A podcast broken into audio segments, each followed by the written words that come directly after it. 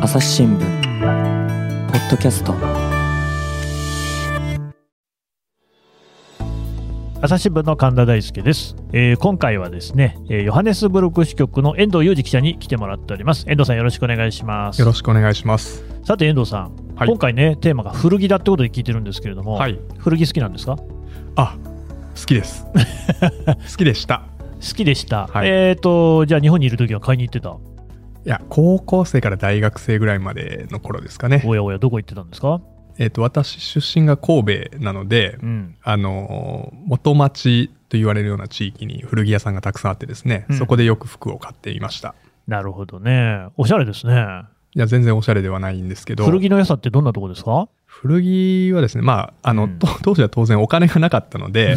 えー まあ安いっていうのが最大ですけど、まあ安くても、うんその、なんかこう、ちょっとかっこいいもの、うん。おしかもまあ輸入あの日本で普通に売られてないようなブランドうん。ものがまあ手に入ったりとかですね、えーそういうあとまあヴィンテージ感があるものであったりとか、うん。そういったものがまあちょっとやっぱかっこいいっていうふうに思ってましたね当時。はい。えーアメカジですか？アメカジみたいな格好もしてました。そういうはいのとかもね、やっぱりヴィンテージものってのはかっこいいですもんね。そうですね。っていう話ですか？っていう話ではないです。ないんですよね、はい。やっぱりね、認知がアフリカなんでね、そうですね。今回は、えー神戸元町ではなく、どこの話、えーっとガーナですねはい。えーガーナっていう国は、まあ、西アフリカの国ってことですね。そうですね。うん、で、何を見てきたんですか？えー私が見てきたのは、えーっとガーナあーうん。に、えーこうまあ、古着を大量に輸入して、うんえーいるんですけれどもおその輸入された古着がまあ大量に、えー捨てられてえーしかもそれがまあ処理できないぐらいですね捨てられて、えーまあ、ゴミ処分場があーまあ溢れてしまったりとかあもしくはまあ海岸とかにですね、まあ、捨てられたやつがこう流されていって、うんえー環境破壊を汚染したりとかそういった現状を見てきました。あのね、ここまででもいろいろ言いたいことがある、聞きたいことがあるんですけど、でも順を追っていきましょうか。はいまず、その、えっ、と、古着がガーナにいっぱいこう輸入されてるってことですかね。はい。ははいい。そうです。それは、なんかまあ、だから、あれでしょ？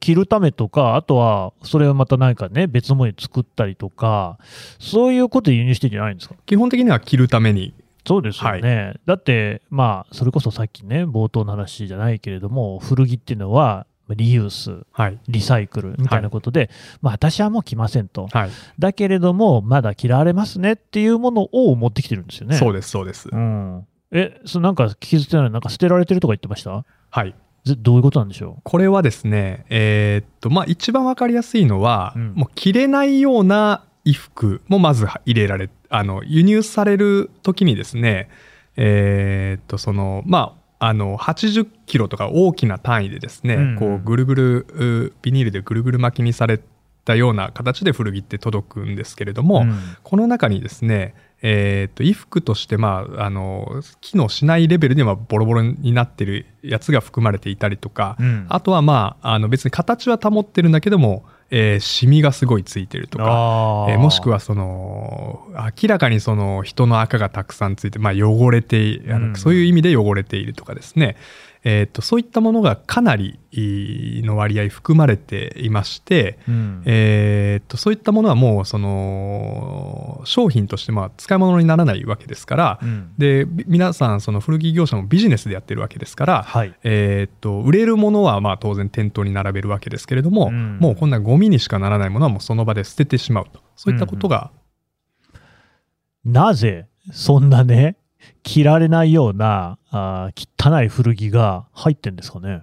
これはですね、あのーいろんな理由が考えられるんですけれども、はい。えっ、と、売る側、輸出する側からするとですね、うん。えっ、と、まあ、そのもう重さとかで売るうような売り方をしているので、うん。別にその、汚ねえなって思ってもですね、えー入れてしまえば、それでお金になるという、そういうインセンティブがああるんだと思います。で、うんそこに届けるために今度その、えっ、と、あの、まあ、あの、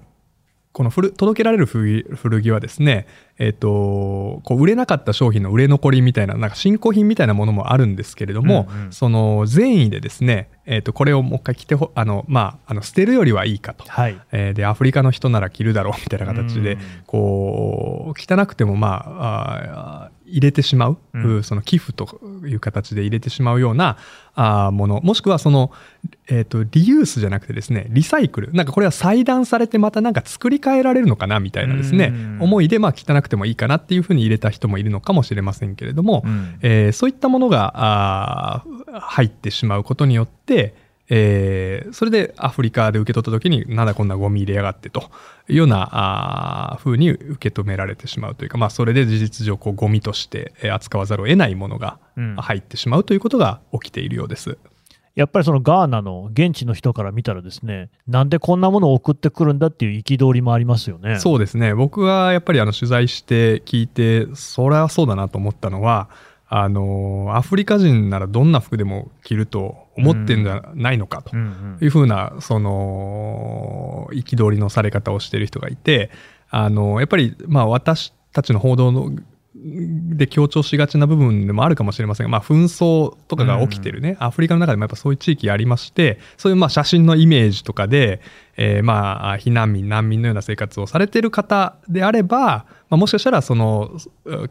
あのあまり良くない服でももうそれでも欲しいって方いるかもしれませんけど多くのほとんどのアフリカの方はまあ普通に生活をされてるわけですからあのやっぱりちょっと汚れてるものなんていうのは別に欲しくないわ当たり前ですよ当然。当然。綺麗な古着っていっぱいあるわけですから。そうですよね、ええ。だから遠藤さんが欲しかったような古着が、ね、そうですありそうですそうますからね。ですそうですそうです。うん、いや、実際ね、そうなんですよね、これ僕ね、前に別のね、日本の話ですけれども、聞いた、まあ、とあるやっぱり大きな地震があって、その被災をしたところですよ。にすごいいっぱいね、あの古着が送られてきたと、ただそれこそやっぱり、こんなの誰が着るのみたいな古着が送られてきてるわけですよね。で、そこの、えー被災者の人が言っていたのが、いやいやと、我々確かに被災はしたんだけれども、別にね、その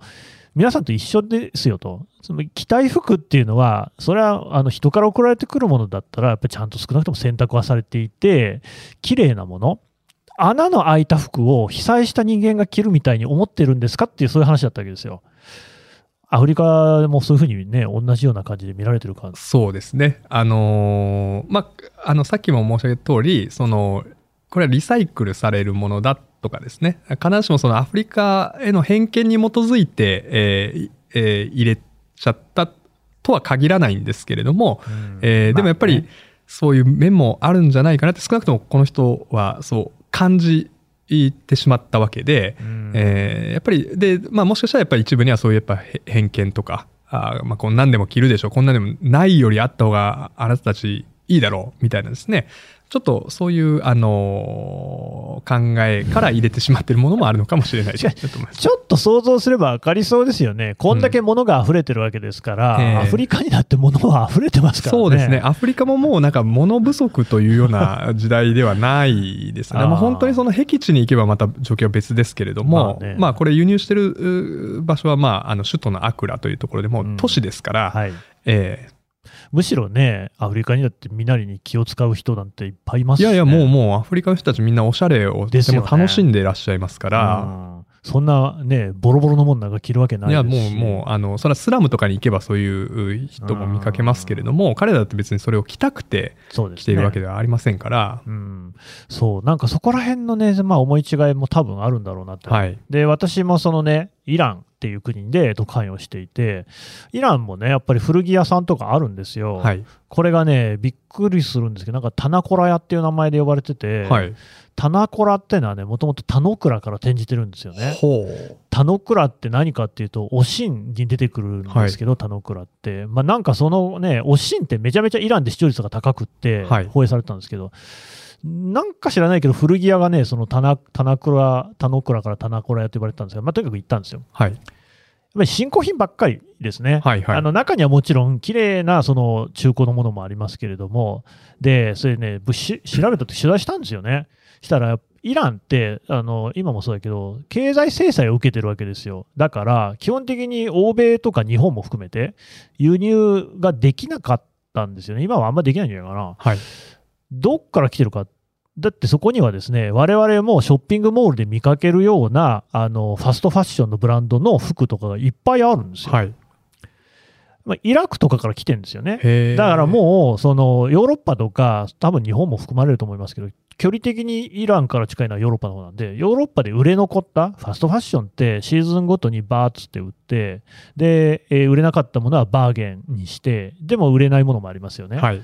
全部そのまんまコンテナに突っ込まれて来るんですよ、イラクとかに。なるほど。それがイランに来ていて、だから、あの普通に僕らがあの定価で買えば5800円とか出してるような服があのイランで中古品として売られてるんですよね。なるほど。今、世界の流通ってそういうことなので、はい。ましてそんなあなた、そのみんな着ない着たくないような服は売れませんよ。そうですね。もう売り物にならない。はい。で、えっ、と、ごめんなさい。ちょっと話を戻しますけれども、ガーナで、えー遠藤さんが行って、その古着を見たのは、え、どこで見たんですか？えっ、と、首都のアクラにあるカンタマントマーケットと市場ですね呼ばれる、はい、カンタマント市場ですね。うんうんうんうんそこのマーケットで、えー古着を売ってるんですか？そうですね。えーっと、一応その、お1週間に1100万から1500万着が、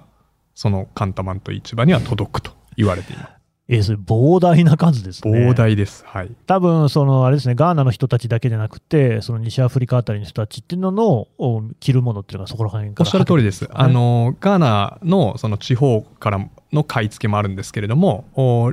周辺国、うニジェールとかも確かあったと思うんですけど、そういう周辺の、えっ、と、その古着商みたいな人たちがここに買いに来るとうんうんうんいう形になると、ハブのようになってますね。なるほどね。これ、あの実際にそのものを見たわけですよね見。ました。どんな古着が売られたんですか？もういろいろですね。うんあのーもう普通、あのー私が取材したところでうん特に目立ったのは、あの、スポーツ用品。あの、欧州の有名なあのサッカー選手の、これは人気ありますからね。あ大人気です。アフリカでもやっぱりサッカーは大人気ですから、はいえーそれこそメッシってこうはあ入ったようないいですねあの背中に入ったようなですね、そのスーパースターのお背番号とか名前が入ったようなユニフォームとかそういったのはたくさん売られてましたね。まあ、人気ありますもんね。人気ありますね。そういうものが売られてるわけですもんね。だかそういう、そうです、そうです。そういうものを着たいですよね。ね。え、それでそのそうじゃないものっていうのは打ち捨てられてるんですか？そうですね。あの、もう普通に、えっ、と、その、おまあ、通路にポポッと捨ててって、あの、まあ、すあの、それをちゃんと、あの、そこのマーケットで雇ってるなんか回収業者みたいなのがバーッと拾ったりはするらしいんですけど、えっ、と、当然その、雨とかが降ったりとか、その、えっ、と、捨てるタイミングとかによっては、その回収業者が来る前とか後に、うんえーそこに残ってる古着がその、えー水で流されていって排水溝に詰まったりとか、まあ、海まへでー。川を汚したり、まあ、海まで流れていってそれが海岸に戻ってきて、えー砂浜を汚したりとかあのそういった風なあことが起きています。うーんまあそのだから、えーカンタマント市場ですか、はいっていうのはそのやっぱり周辺国も含めて巨大なマーケットになってるから古着が集まってくるんでしょうね。そうですえー数字とか分かるんですか？どれぐらいのお服がですね、えー売られたりしないでそのままあゴミになってるかっていうのは。一応ですねこれもあの推計なんですけれども、うん。ガーナを拠点にこうおその古着の大量廃棄のお問題を調査しているえー NGO がありまして OR 財団というんですけれども、うんうん。えっとここの方あの創業者に取材をしましてその方々がまああのもともとこのあの主催者の女性はですねあのアメリカで確かデザインとかを学んでた方で、うんえっとなんか研修か何かでそのガーナに来た時にその捨てられてるのを見て驚いてですねうんそれでこの NGO を作ってで、えっとこの方々がまあ調査したあー、まあ、2年にわたっていろいろ調査した結果、えー推測推計ですけれどもまあおよそ4割が売られることなくそのまま廃棄されている。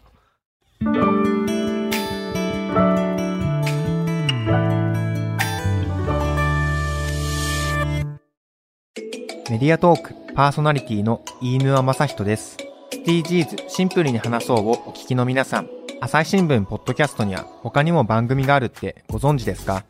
メディアトークではメディアの今、そして未来について言葉を交わします。どうしたら皆さんに情報をお伝えできるのか、何を伝えるべきなのか、コンセプトはあなたとメディアの未来をつなぐ。過渡期の今、一緒に考えてみませんか？アプリからメディアトークで検索してみてください。あのーまあそりゃね、あの、詰まったりして、えー海だの砂浜だのも汚すのかなって感じもしますけれども、基本的にゴミになっちゃうわけですよね。そうですね。きちんと一応ちゃんとゴミに回収されて、ゴミになるさっき言ったその業者がその集めていく人たちがいるんで、それがちゃんと運ばれてって、ゴミ捨て場に持っていかれる。そのゴミ捨て場というか廃棄場みたいなとこも行きました、えーっと、すあの、うん実はですね、はい。旧、あの、もう廃棄場に、が終わった場所は行ったんですけど、新しくこう作られたところがあって、はい。そこが結構問題になってるんですけど、ごめんなさい、そこにはですね、ちょっといろいろあって、ちょっと行けないままに、私自身は行けないまま記事には書いた。みたいな。行けなくていいんですけど、そこははい。なんで問題になってるんですか、ここはですね、えっ、と、2013年に、このガーナの首都のアクラの、まあ、少し郊外にですね、うん新しく埋め立て処分所があ完成しました。で、これは15年、えー以上使う想定のもと作ったんですけれども、はい。これが、えーまずたったの3年で満杯になってしまった。いやいや、多すぎるでしょ、それは。えーはい。で、えーっと、まあ、当然その、まあ、あの、押しつぶしたりとかですね、うん機械で踏みつぶしたりして、まあ、当然、あの、スペースを作るっていう作業はできるので、うんでそれをやったけれども、もう限界に近づいていると。えーうんですから、あの、もともとのやっぱり15年以上使う計画っていうのは、あの、できてからまあ10年経たないうちにもう限界に達しようとしているわけで、えーこれはですね、で、これの、あの、すべてではないでしょうけれども、これの問題が起きてしまっている多くを、この捨てられている古着、えーが問題視されているということですね。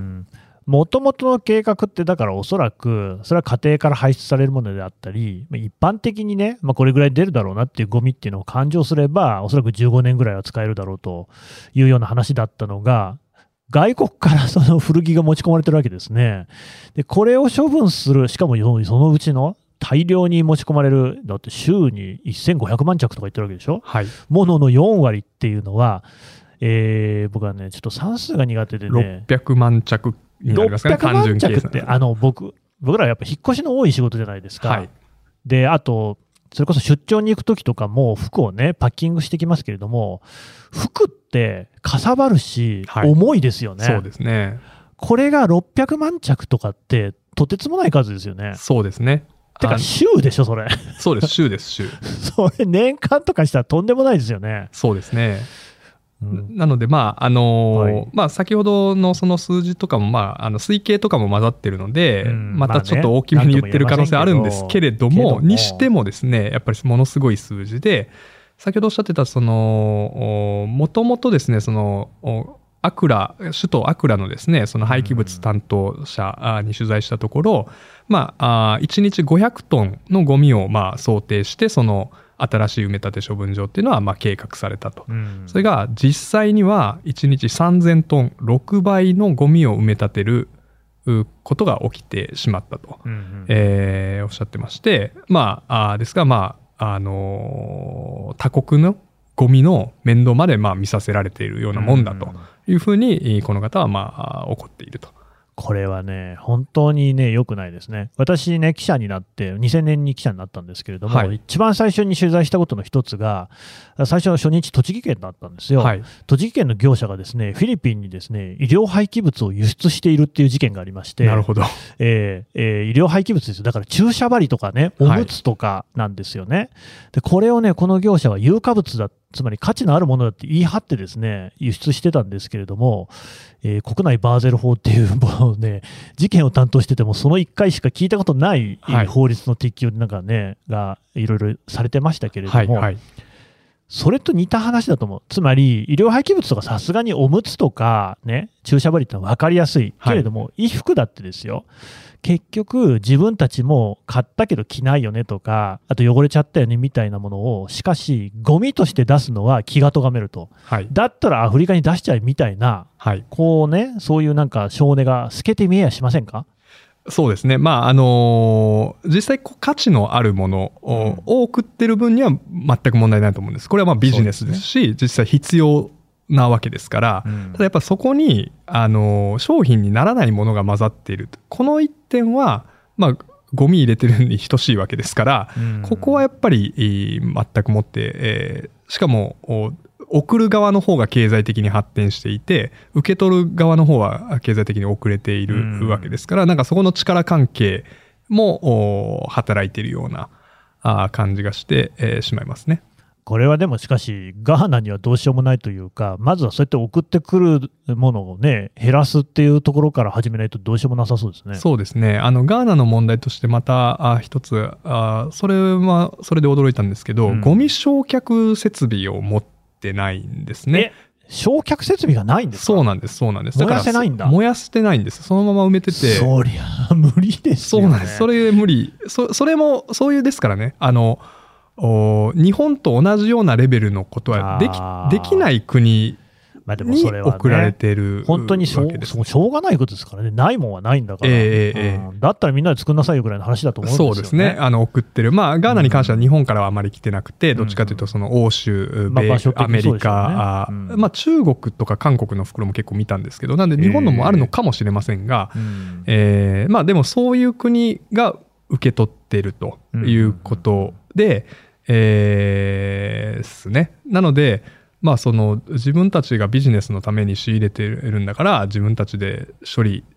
するのがまあ当然でしょうという理屈もまあ立つとは思うんですけれども一方でそこにはそのそういう能力の差が事実上あって、えーでしかも一応その取引上そのどれぐらい本当はその入ってくるやつ全部綺麗な使える古着だったらいいけどそこにはこう事実上紛れ込んでる使えないものが押し付けられてるような形になっているわけで、うんやっぱそういったところはやっぱりこう解決をおやっぱり支援するべきだと思います。なんかちょっとまあやっぱりその服というかね、そういったものをめぐるビジネスの仕組み自体を変えなきゃいけないんじゃないですかね。そうですね、あのーこのさっき取材したその NGOR 財団のおリズ・リケットさんは、もう、あのーまあ、とにかくもうお多すぎるんだと。もうもうとにかく作ってる服がもう多すぎると。うんうんもうもうシンプルにちょっと服作りすぎてませんかと。うんこれもうちょっとやっぱ減らさない生産量減らすっていうのがもうするしかないんじゃないですかというようなことをおっしゃってますね。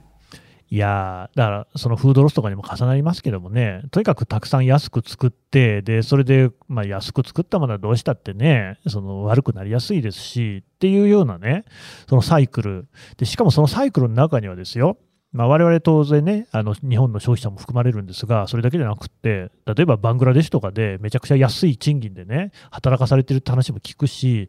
まあ、もっと言えばですよ、新疆ウイグル自治州とかですね、そういったところで麺を栽培してとかっていうのも、じゃあそうどうなってるのかっていうような話とかも含まれてくるわけで、なんか負のサイクルですよね。そうですね、えーで特にまあやっぱりそのおっしゃった通りで、まあ、ファストファッションが特にえーこのリズさんも言ってましたけれどもやっぱりそのあるか安く大量に作ってある程度廃棄が出るのももう前提にこうまあビジネスがまあ成立しているわけじゃないですか。えー多分やっぱりそういうまあでもそのおかげで安く私たちは服まあ買えてるじゃないですかっていうと、そこなんですよねまあ私もそれで恩恵を受けているわけです。だから、あの、あまり格好つけてですね、こう許せないとはですね、私はなかなか言えないというか、まあうん自分もそこの恩恵を受けてる一人じゃないかと。いうふうな、あーのを正直、えー自分自身にそういうところを感じてしまいます。まあでも少なくともね、もう少しこうね、えー同じ服を大事に使うとかね、いうところぐらいはやってもいいのかなと思いますが、どうですか、そのガーナの現地では、こういう状況に対して、何かしらこう、ポジティブな動きとかはありますか？そうですね。あの、取材をしたのは、えっ、と、アップサイクルということを、まあ、している若い、あの、兄弟を取材したんですけれども、まあ、その、えっ、と、ちょっとこう、もう使えないような、えっ、と、捨てられても仕方ないような、あー服をですね、えー集めてきて、それを、まあ、あの、おしゃれに、まあ、あの、デザインし直して、えーまあ、ワッペンを貼ったりとか、まあ、キラキラするものをつけたりしてですね、うん。えーとまあ、ファッション性を高めて、えー販売するとうんいうことをやっている若いデザイナーの兄弟がいまして、えーしかも、まあ、あのインスタグラムとかですねそういう SNS で、えーと発信していったら、まあ、人気があどんどん若者の間で広がってうん。でちょっとそのガーナで有名なあの人気歌手がそのミュージックビデオ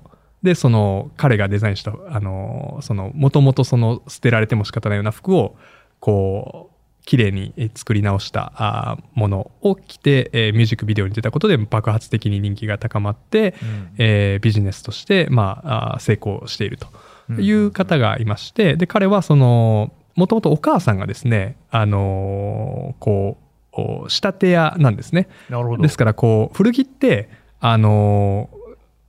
欧米人用にその作られたやつが大量にうんうん。あのアフリカに入ってきてるわけですけれども、えっとやっぱりそのこれデザインいいけど自分に合わないサイズ合わないなっていうのをこのカンタマンタ市場で買った人はすぐ近くにいっぱいその仕立て屋さんがあってですへねー。それで自分に合ったサイズとか形に仕立て直してもらうっていうのが結構あってですね、うん。で、えっとこの兄弟のお母さんはそういう仕立て屋さんだった。だからあのもともとそういうそのすこうなんていうんですか合わないものをまあ合わせて使えるようにするとかですね、うん。そういったマインドがまああるご家庭でで、えー、とお母さんについてそのカンタマンタ市場行った時にその大量に服を捨てられてるのを見てこれは何とかしないといけないと。思って、えーそういう手法を始めうん。しかもこれ自分たちだけでやっててももうその焼け石に水ですから、えーこの手法を、まあ、ワークショップを開いたりして、うん。えーまあ、他の人たちに、えーもうおやり方をシェアしてですね、うんうん。えーまあ、できるだけその大きなムーブメントにしようと,、うん。おという取り組みを頑張っているという人もいました。なるほどね。いやーそういう動きを聞くとね、多少はしちょっとね、ほっとした気持ちにもなりますけれども、まあ一部なんでしょうね。まあそうだと思いますね。これはあの当然うんあの大事なので取り上げた反面ですね、うんこの千何百万着パーウィークみたいなですねそうえーのに立ち向かうにはやっぱり足りないものだと思ってます。いやーまあだからさっきおっしゃっていた、まずはその服の作りすぎをなんとかするってことだと思いますし、はいあとね、まあ遠藤さん、僕みたいなもんでも、たまには百貨店に行くこともあるわけですよ。はい、そうするとね、最近は結構見かけるのが、あの、有名なブランドだったり、まあそこまで有名じゃなかったとしても、かなりね、百貨店みたいなところでも、その再生用品ですよと。例えばこれはあのペットボトルのプラスチックから作られましたっていうのはいとかね、売ってんですけど、なんか高いんです、めちゃくちゃ。はいあの 普通に僕らがファストファッションで着る服よりも桁1個多いみたいな感じの値段してるんですよね。はい、で、いや、いいんですよ。別にリユース、リサイクルだって、ちゃんとしたものにはちゃんとしたお金を払うべきだと思うんです。他方、なんか間がない気がするんですよね。つまり、その1円の価値もないとして捨てられていく服と、その名前もする服しかなくて、間の本当にファストファッションぐらいの値段の、しかし再生のもので、ちゃんとこう、見場もいいものみたいなのがないですよね。そうですね多分その辺を多分こう経済的にうまくビジネス化していくっていうのは多分難しいんだと思いますね。やっぱファストファッションっていうのはやっぱすごいこうねグローバルうん。なサプライチェーンの中で大企業がこうもう必死のこうお経営判断とかをして作り上げたおかげでまああれだけそうです。あれだけいいものをわあれだけ安く着れるっていうのはやっぱそのおかげっていう部分もあるので。だけど、まあね、例えばそのお肉とかに関しても、お今、大豆とかでも肉作るじゃないですか、ああいうのも最初はめちゃくちゃ高かったし、あとあれですよね、培養肉、だからそう細胞を培養することによって肉作るみたいな話もあって、そういうのもどんどん値段は下がってるそうですよ。なんか、やればそのうちそのできるんじゃないかなという気もするんですけれども、その可能性はありますよね。うん。ですからやっぱりそっちにやっぱりこう投資をしたりとかですね、まあそういう服をやっぱりこう買う需要が増えるとか、うん。ああいうふうにやっぱりこうおまあ個々の人々の判断がこうもう何千万何億人という人たちがそういう方向に動き始めれば、そういうビジネスの方にチャンスが出てきて、うんえーっていうふうな可能性はあると思いますだからまあゴミみたいな服だったり、本来ゴミではない、ちゃんとした服も含めてなんですけれども、それ、捨てるっていうのが、自分の国でね、捨てるっていうことになると、こうやっぱりこう気分がもやもやするんで、ガーナとかアフリカに押し付けちゃってるっていうところはね、直視しないといけない。しかし、い衣類だけでないみたいですね、ゴミね。あそうですね。これあのあのー私あのこれえっと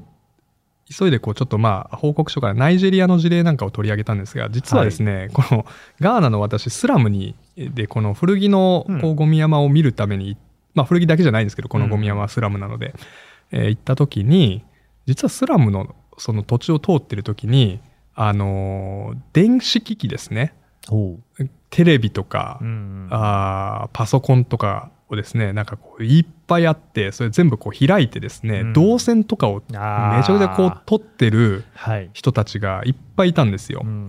でその近くではなんか黒煙がもうもうと上がってるドラム缶があって多分そのいらないプラスチックとか多分そこに捨ててるんだと思いますけど、うんそうやってあの動線とかですね、えーそういうそのまあ使えるき金属を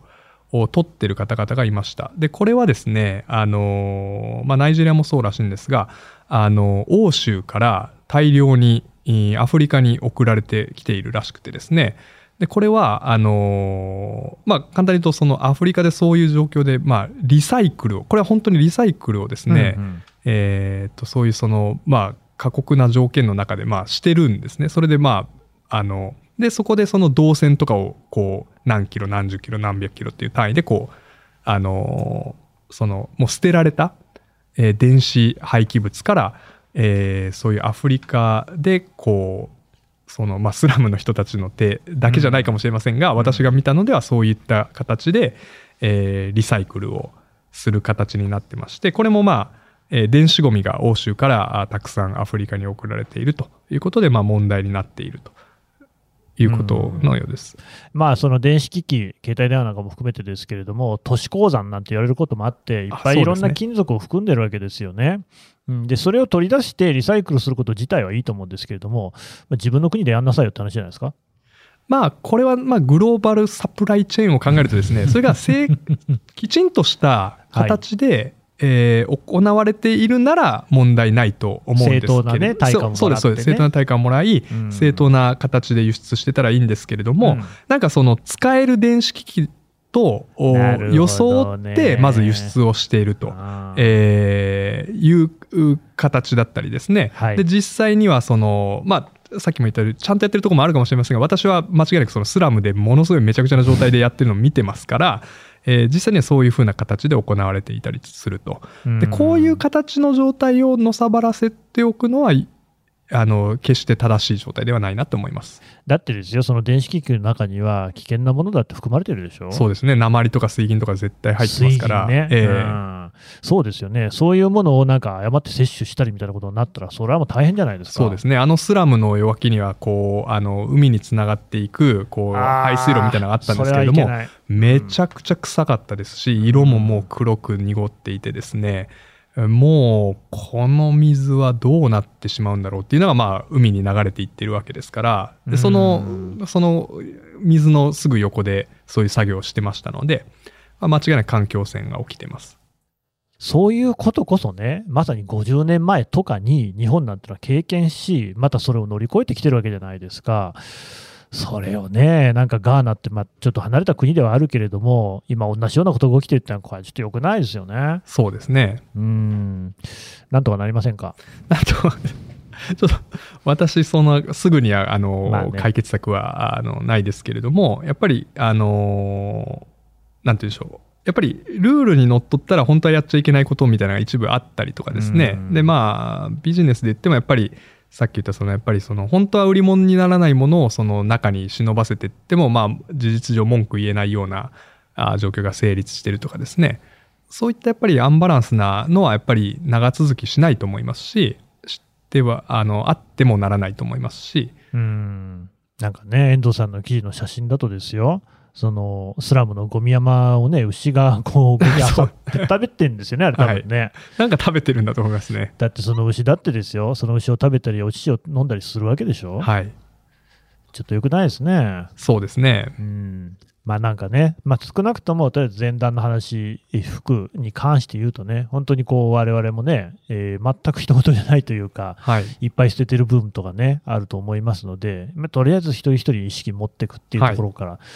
これ、ショックだと思いますよ。あの古着だと思って出していたもの、捨てられてますからね。そうですね。うん、あのー、さっきも言った通り、間違ってほしくないのは、あのーきちんとした古着はビジネスとして成立してて、あの、ありがとう、ありがたいっていうか、それは、あの、生活に必要なものとして、うん、で、おしゃれに必要なものとして、きちんと流通してます。うん、問題は、その、もう自分でももう、なんていうんですかね、その、汚いから着ないなとか、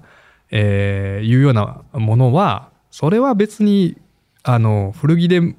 形になっても変わりませんよと。そこはね、もう一レベル上げた方がいいと思うね。本当にいいものは古着でも OK。だけど、まあ、普通に着れるかもしれないけれども、自分がいらないと思ってるようなものは、もう、それはアフリカの人もいらないよ、そ うそれはメッシのね、はい、ユニフォームは欲しいですよ、はいはいはい、それからなんかブランド品とかそうかもしれない、はい、それはブランド品は日本人だって古着でも買うじゃないですか、はいはいはい、メッシのユニフォームもそうでしょうよ。えー、日本人も古着で欲しいものしかアフリカの人もいらないですよ、そんなんね。まあ、そうかもしれないですね、うん、ちょっとそこはね、やっぱり考えを改めた方がいいと思いますね。うん、はい。ということで、遠藤さんでした。どうもありがとうございました。ありがとうございました。